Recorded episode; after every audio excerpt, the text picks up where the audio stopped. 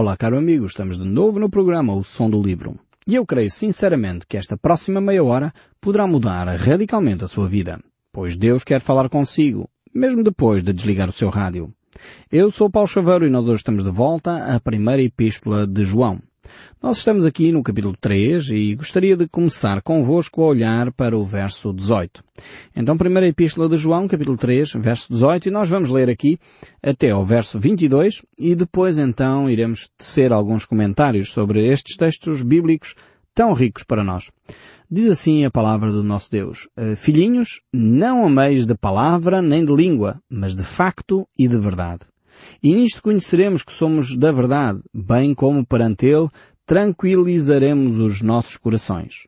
Pois se o nosso coração nos acusa, certamente Deus é mais do que o nosso coração e conhece todas as coisas. Amados, se o coração não nos acusar, temos confiança diante de Deus e aquilo que pedimos dele recebemos, porque guardamos os seus mandamentos e fazemos diante dele o que lhes é agradável temos aqui uma passagem realmente importante, extremamente rica em ensinos para cada um de nós. O apóstolo vinha então a falar, só para fazer um resumo, uh, acerca do amor cristão versus aqueles que não têm amor cristão. E então ele agora vai traduzir uh, este amor cristão em atos, ou seja, ele diz, uh, para ser verdadeiramente um amor genuíno, esse amor genuíno tem que ser produzido em atos concretos do dia a dia atos de generosidade em favor das pessoas que são necessitadas. Certamente uma orientação, um conselho, uma palavra de encorajamento a alguém que está a precisar. É isto que é amor. Alguém que está aflito talvez com dificuldades. É, é estar ao lado dele. Alguém que não sabe se calhar gerir os, os dinheiros que tem. Estar ao lado dele para ajudar a gerir. Alguém que se calhar não tem recursos dar-lhe os recursos. A alguém que não tem alimentos, dar-lhe os alimentos. Então é, é esta atitude prática, concreta, porque não é chapa 5. E muitas vezes nós, uh, ocidentais, aqueles que têm muitos recursos materiais, ainda não é o caso do nosso país, mas já vamos tendo alguma coisa, uh, mas uh, muitas vezes pensamos que é mais simples dar dinheiro. A pessoa está com necessidade, olha, toma lá 10 euros, 20 euros, 30 euros, o que for, e, e pronto, fica resolvido o assunto e dali limpamos as nossas mãos, dali retiramos a ajudar efetivamente alguém exige mesmo amor. Porque muitas vezes o mais importante para fazer com aquela pessoa é estar ao seu lado. Se calhar é uma pessoa que tem problemas de desgoverno. Eh, até recebe, se calhar, mil ou dois mil euros por mês e, no entanto, depois eh, gasta tudo mal gasto. Se calhar o que nós precisamos não é dar mais dinheiro àquela pessoa, mas é estar ao lado dela e ajudá-la a fazer contas a ver onde é que ela gasta efetivamente aquele dinheiro, o que é que ela pode cortar como despesas. E isto é amor. Muitas vezes nós pensamos aqui, quando lemos este texto bíblico, que é simplesmente abrir os cordões à bolsa e então dar tudo a, às outras pessoas. Não, é, é ser inteligente, é, é agir é, conforme as necessidades da pessoa. Eh, agora, se a pessoa efetivamente está com necessidade de roupa, não vamos sentar para fazer contas com ela, não é? Precisamos dar a camisola, precisamos dar uh, o casaco à pessoa para que ela fique, enfim, minimamente aconchegada. Percebem uh, aqui o que o apóstolo está a dizer? É, é ter atitudes concretas com a pessoa. Não basta uh, ter palavras bonitas, não basta ter um discurso agradável. passe bem, oh, a sua situação, ah, mas tão difícil. Não chega, é necessário depois trabalhar em concreto com a pessoa para que seja solucionado o problema. Jesus contou uma parábola muito, muito interessante uh, para explicar um pouco o que é que isto quer dizer. Porque nós, quando chega à altura de nós tomarmos atitudes, nós ficamos sempre com uma grande dificuldade de compreensão. Dizer, ah, mas isto como é que se aplica na realidade? Não estou muito bem a ver como é que estas coisas funcionam. Então Jesus, para desmistificar essa ideia, ele vai e conta uma história interessantíssima ele conta então a parábola do bom samaritano. Uh, isto só para fazer um pouco do contexto. Uh, samaritano para um judeu era assim um povo daqueles uh, que nem pensar que dali alguma vez viria coisa boa. Uh, como nós uh, talvez dizemos em relação ao, aos espanhóis, não é? Costuma-se dizer que de Espanha nem bons ventos, nem bons casamentos. Isto é os nossos preconceitos racistas, é verdade, seja dita. Ou talvez muito históricos, talvez muitas batalhas que nós travamos com, com os nossos trós-hermanos, hoje já começamos a ter uma atitude bem mais uh, sensata, creio eu. Já não temos essas, essas ideias. Mas no fundo, às vezes nós alimentamos assim determinados preconceitos em relação a alguns povos. Eh, e os israelitas eram em relação aos samaritanos. Os samaritanos eram um povo irmão, eh, de alguma forma. Eram judeus que tinham casado uh, com pessoas não judias e constituíram este povo. E quando o reino se dividiu, então houve uma boa parte desse, dessa população, dez tribos, que se congregaram na região norte e Samaria era a capital, e aí Samaria efetivamente passou a ser um local de povos mistos. Eh, e os judeus, depois da reunificação, nunca olharam muito bem, com bons olhos, a, os samaritanos. E Jesus vai e pega exatamente num povo que os judeus não gostavam nada. E, e, na realidade vai contar o que significa amor. Amor é algo que vai para além dos nossos pressupostos. E ele conta então esta história de um homem que ia a caminho uh, de uma cidade e é assaltado e deixam-no ali semi-morto à beira do caminho. Uh, depois, no fundo, Jesus está a dizer que este homem semi-morto à beira da estrada representa o homem uh, necessitado. A seguir, passa um religioso, um sacerdote. Passou por ali, olhou para o homem. É possível que este sacerdote tenha ficado cheio de compaixão do homem. É possível que este sacerdote uh, tenha começado no seu íntimo até a orar. Sabe-se lá, ah, coitado deste senhor, foi assaltado, pobrezinho, isto realmente, o mundo está uma crise, tem, tem que preparar um sermão já sobre este assunto, sobre a, a crise mundial, a insegurança nas cidades, e começou talvez a conjeturar Uh, isto estou eu a alargar a história de Jesus, uh, conjeturar ideias, como é que poderia, não sei o quê. Mas passa de largo, não liga nenhum ao homem que está ali semi-morto. Entretanto, passa um outro, uh, um escriba, também ainda um religioso, alguém que na realidade também desenvolve vida espiritual. No entanto, se calhar um pouco penalizado com este pobre homem à beira da estrada morto, não faz nada também, passa de largo. Uh, e na realidade a seguir vem um homem que supostamente não deveria sequer olhar para eles. Era um samaritano. Um homem que os judeus nem querem ver pintado nem de ouro. Uh, no entanto, quando ele vê este homem semi-morto, ele na realidade aproxima-se dele. Uh, os samaritanos, como eu já disse, eram um povo sem Deus, era um povo uh, que não, os judeus não queriam nem, nem ouvir falar deles. No entanto, ele foi um exemplo na história de Jesus para uh, efetivamente manifestar amor. Amor não é um sentimento. E é o que Jesus está aqui a querer dizer por outras palavras. Os judeus e os samaritanos quase nem se podiam ver mas é uma ação concreta. É ele decidir fazer alguma coisa em prol do outro. Amor tem a ver com isto. Este bom samaritano não nutria assim uma especial afeição por os judeus. No entanto, ele decidiu parar o seu cavalo ou a sua mula, não sabemos bem, o seu animal, sai desse animal, procura prestar os primeiros socorros àquele homem que estava ali semi-morto, leva-o sobre o seu animal, leva-o até uma pensão, uma hospedaria, lá coloca a pessoa paga para que ele fique ali até estar restabelecido e dá dinheiro ainda ao dono do hotel para que ele pudesse cuidar dele. Isto é amor. Amor não tem a ver com sentimento. Muitas vezes os nossos poetas ajudaram-nos a pensar que amor é assim uma coisa que nós, que nos arrebata. É? é qualquer coisa, isso é paixão. E nós confundimos muitas vezes paixão com amor.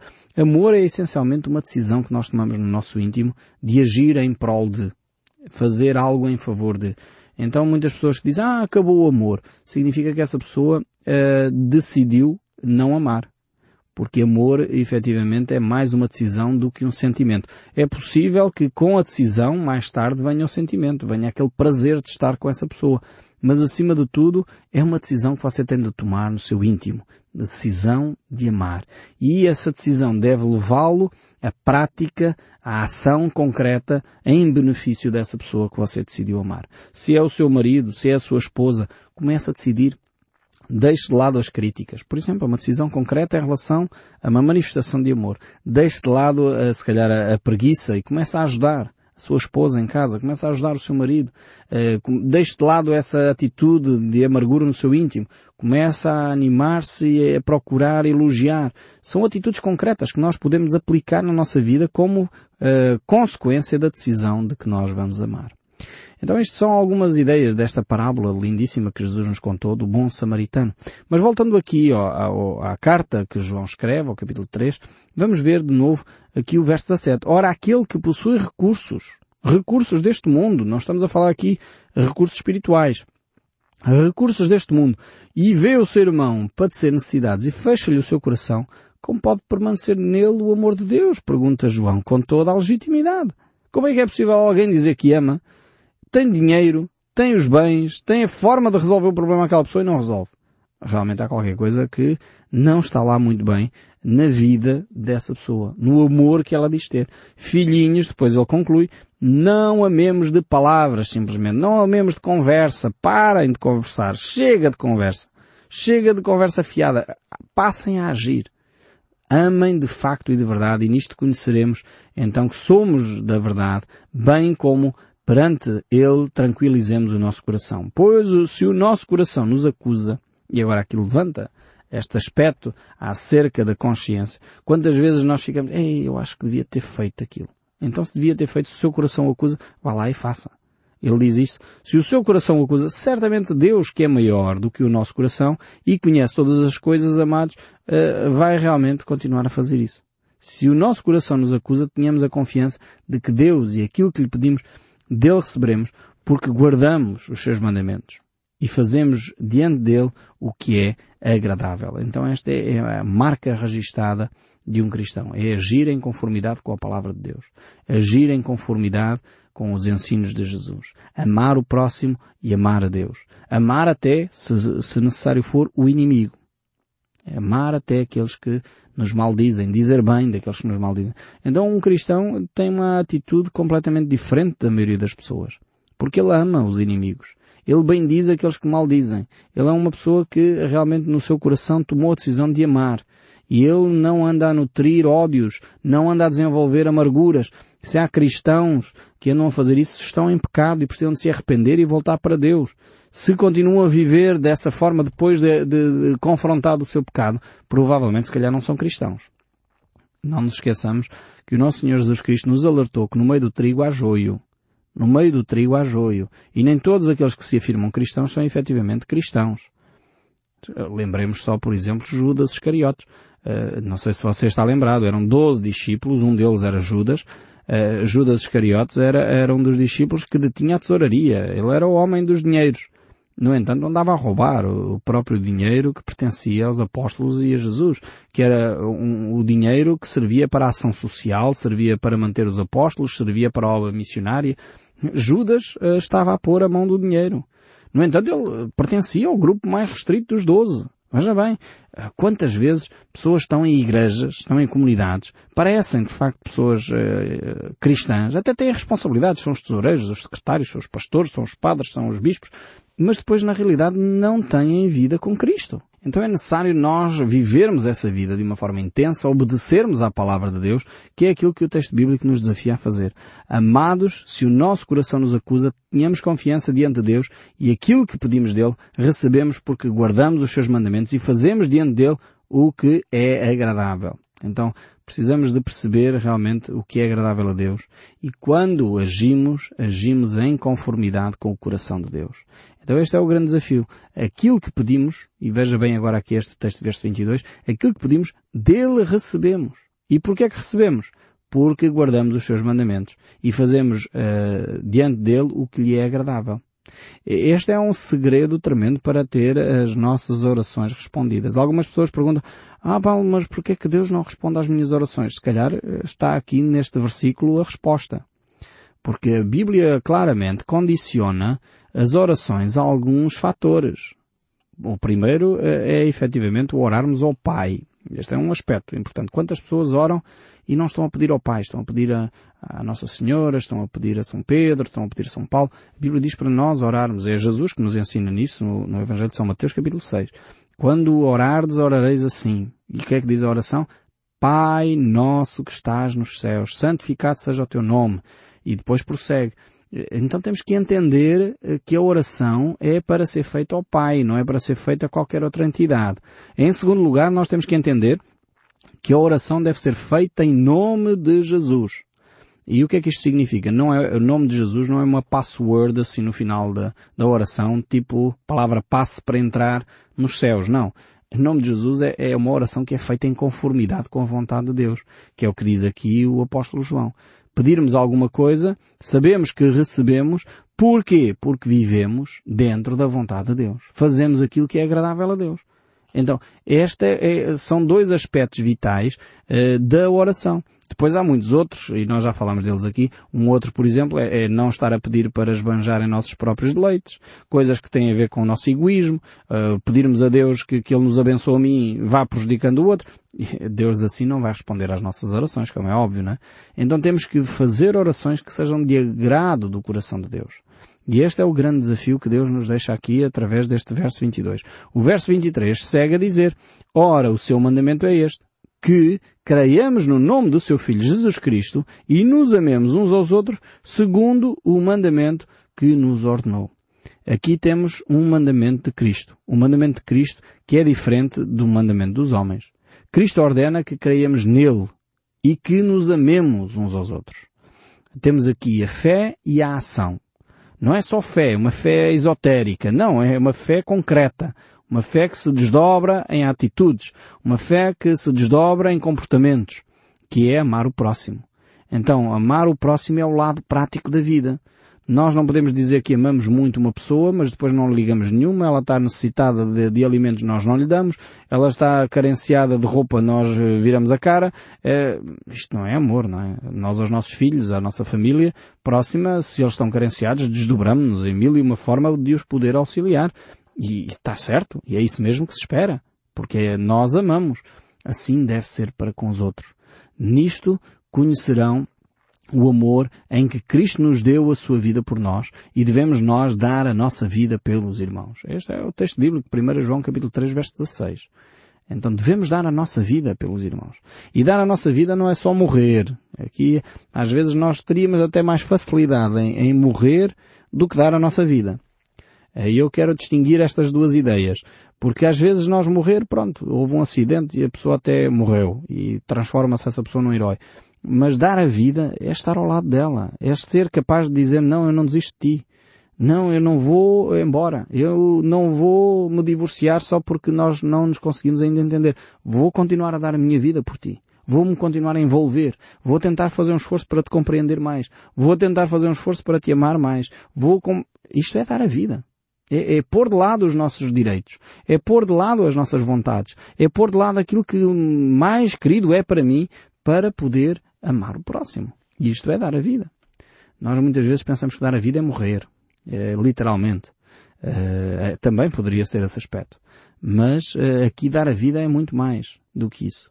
Dar a vida realmente é podermos aproximarmos-nos do outro e olharmos e valorizarmos aquilo que o outro é como pessoa ao ponto efetivamente de nós darmos a vida nesse sentido. Abdicarmos daquilo que é os nossos direitos, para que o outro possa viver, para que o outro possa receber o nosso amor.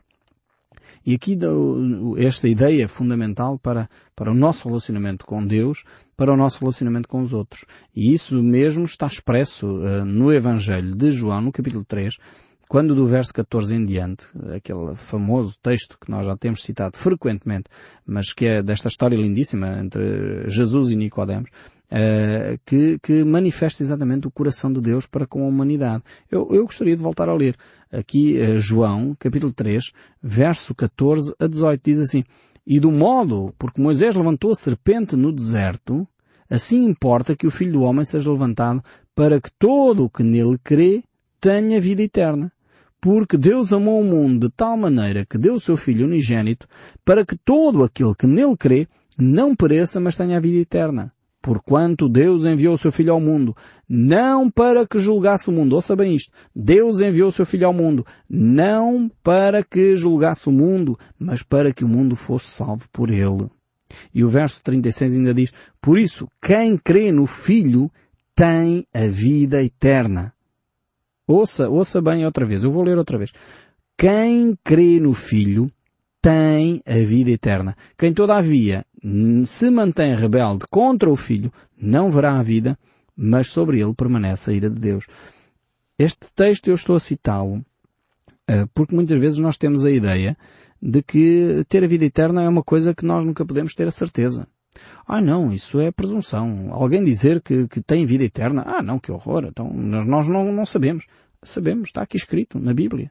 Ou nós acreditamos na palavra de Deus ou nós pomos em dúvida e ficamos rebeldes contra o Filho. É o próprio Filho de Deus que diz isto. Quem crê nele tem vida eterna. A pergunta para si, clara e direta é, você tem vida eterna em Cristo? Crê no Filho de Deus? Já confessou seu pecado a Jesus Cristo, já aceitou o perdão que Deus oferece através do sangue de Jesus Cristo derramado naquela cruz, aceitou pela fé essa, essa dádiva de Deus, então a Bíblia diz que você tem a vida eterna. Não sou eu que digo, não é o Paulo Chaveiro, não é a programação do livro, nem a Rádio Transmundial. É a própria palavra de Deus, é o próprio Deus que diz isto. E o texto bíblico lá em Primeira carta, agora voltando para a carta, deixando o Evangelho. Primeira carta, no capítulo 3, verso 24, diz, E aquele que guarda os seus mandamentos permanece em Deus e Deus nele, mais uma vez. E nisto conhecemos que Ele permanece em nós pelo Espírito que nos deu. Esta é, é a confirmação de que realmente somos filhos de Deus. O Espírito Santo de Deus, além de nos dar uma série de coisas, os dons, além de nos dar o estímulo, além de nos dar o ensino, além de nos consolar nos momentos difíceis, uma outra coisa que o Espírito Santo faz é ele é o lacre, ele é o selo, é a garantia de que nós temos Deus em nós. Ele é aquele que realmente é o garante uh, que nós temos um relacionamento com, com Deus. Por isso, uh, é importante o apóstolo, falando sobre a presença do Espírito Santo no coração do crente, ele diz, Eu rogarei ao Pai e Ele vos dará o outro Consolador, a fim de que esteja para sempre convosco o Espírito da verdade que o mundo não pode receber, porque não o vê nem o conhece. Vós o conheceis porque ele habita convosco e estará em vós. Isto dizia uh, o apóstolo João, citando Jesus Cristo, uh, sobre a vinda uh, do Espírito Santo. Ele habitará convosco. E o apóstolo Paulo, em Romanos, ele diz, se habita em vós o Espírito daquele que ressuscitou Jesus de entre os mortos, este mesmo que ressuscitou Jesus Cristo de entre os mortos, vivificará também o vosso corpo mortal por meio do seu Espírito que habita em vós. E ainda em Romanos, porque os que estão na carne não podem agradar a Deus. Vós, porém, não estáis na carne, mas no Espírito. Se de facto o Espírito de Deus habita em vós, e se alguém não tem o Espírito de Cristo, ouça bem isto, se alguém não tem o Espírito de Cristo, este tal não é dele. Isto é categórico. Não há aqui dúvidas, espero eu, nem na sua mente. Romanos, estamos a falar de Romanos capítulo 8. Leia estes textos em, casa e medite neles, porque é vital para a sua fé cristã perceber que quem tem o Espírito de Cristo tem a vida eterna. Quem não tem o Espírito de Cristo não tem. Então, se você ainda não recebeu o Espírito de Deus, o Espírito Santo de Deus, então você precisa de tomar essa decisão de entregar a sua vida nas mãos de Deus, confessar o seu pecado e receber então esta dádiva dos céus, a presença do Espírito Santo em si, é o maior milagre que efetivamente a humanidade pode experimentar. E por isso mesmo o apóstolo Paulo nos desafia uh, a percebermos isso quando ele diz foste então selados com o Espírito Santo da promessa, o qual é o penhor da nossa herança até ao resgate da sua promessa, em louvor para a sua glória. E porque o Espírito Santo é o pendor, é o penhor, é a marca, ele diz andai então em Espírito. E jamais satisfareis a concupiscência da carne. Mas o fruto do Espírito é amor, alegria, paz, longanimidade, benignidade, bondade, fidelidade, mansidão, domínio próprio. E contra estas coisas não há lei. Realmente precisamos uh, viver uh, desta forma a vontade de Deus, recebendo o Espírito Santo que habita em nós, que sela os nossos corações para esse dia glorioso em que nos encontraremos com o Senhor. Então espero que tenha estas convicções muito bem arrumadas na sua vida, experimentando a vida eterna diariamente que Deus oferece na sua palavra pela fé. Você pode acolher isso agora mesmo. E por isso mesmo eu deixo que o som deste livro continue a falar consigo, mesmo depois de desligar o seu rádio. Que Deus o abençoe ricamente e tome a boa decisão. Até ao próximo programa.